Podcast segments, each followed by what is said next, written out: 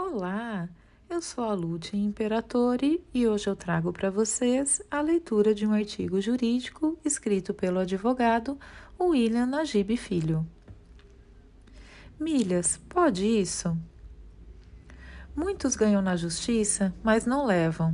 Não levam porque o devedor se torna imortal, ou seja, abre aspas, não tem onde cair morto, fecha aspas não possui patrimônio para honrar a decisão que lhe impõe alguma forma de pagamento ou a entrega de um bem, por exemplo. Quando o devedor é chamado a pagar e não o faz, o credor inicia a verdadeira via crucis para ver-se satisfeito acerca de um direito reconhecido pelo Poder Judiciário. Normalmente, se busca dinheiro do devedor por meio de pedidos ao juiz da causa para que efetue bloqueios de ativos financeiros. As chances são pequenas, pois as contas foram limpas para não serem alvo de bloqueios judiciais. Tenta-se penhora de imóveis, veículos, máquinas e outros ativos, dentro do chamado sistema mais tradicional, e assim, sem que seja localizado patrimônio para quitar a dívida, os tribunais vão ficando com enormes congestionamentos de processos. Na Justiça Estadual Paulista, a taxa de congestionamento é de 70% para o ano de 2021. Na Justiça do Trabalho, a taxa é de 44%, segundo informa o Conselho Nacional de Justiça, CNJ. A lei assegura que o devedor responde com todos os bens presentes e futuros para cumprir suas obrigações. Pois bem, entre um credor interessado em receber e um devedor que não se dispõe a pagar voluntariamente, há uma série de mecanismos oferecidos pela legislação para que o judiciário possa solucionar o litígio, alguns convencionais, outros nem tanto. O Código de Processo Civil dá poderes ao juiz para adotar todas as medidas indutivas, coercitivas, mandamentais ou subrogatórias necessárias para garantir ao credor a satisfação de seu direito.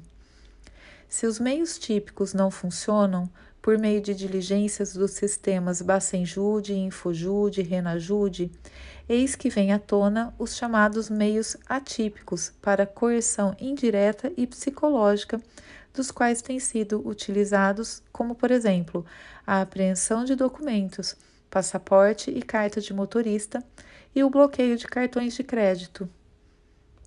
Mas atenção!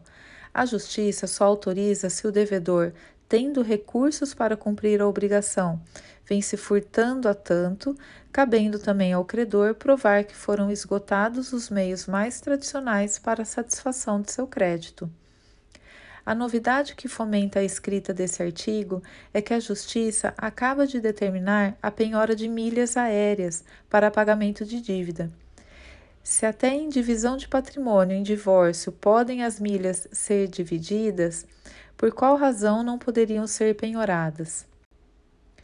Ora, se tudo que tem valor pode ser monetizado e virar dinheiro, pode ser transferido ou penhorado para quitar dívidas, eis que as milhas aéreas pertencentes ao devedor também podem servir de lenitivo ao credor insatisfeito.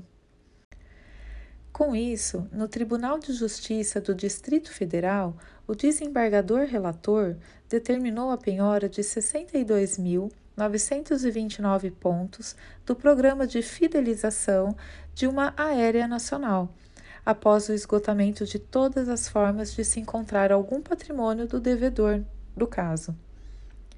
Disse o desembargador que pontos e milhagens de programas de fidelização possuem valor monetário e não há impedimento à conversão de valores, ainda mais porque existem empresas especializadas que comercializam milhas aéreas. O tema é polêmico, como assim vem sendo quando se determina a apreensão de passaporte e carteira de motorista ou bloqueio no uso de cartão de crédito do devedor mas é mais uma tentativa àquele que ganhou na justiça, mas não consegue, abre aspas, levar, fecha aspas. Gostou? Quer saber mais? Nos acompanhe nas redes sociais, Instagram e LinkedIn. Acesse o site www.nllnadv.com.br.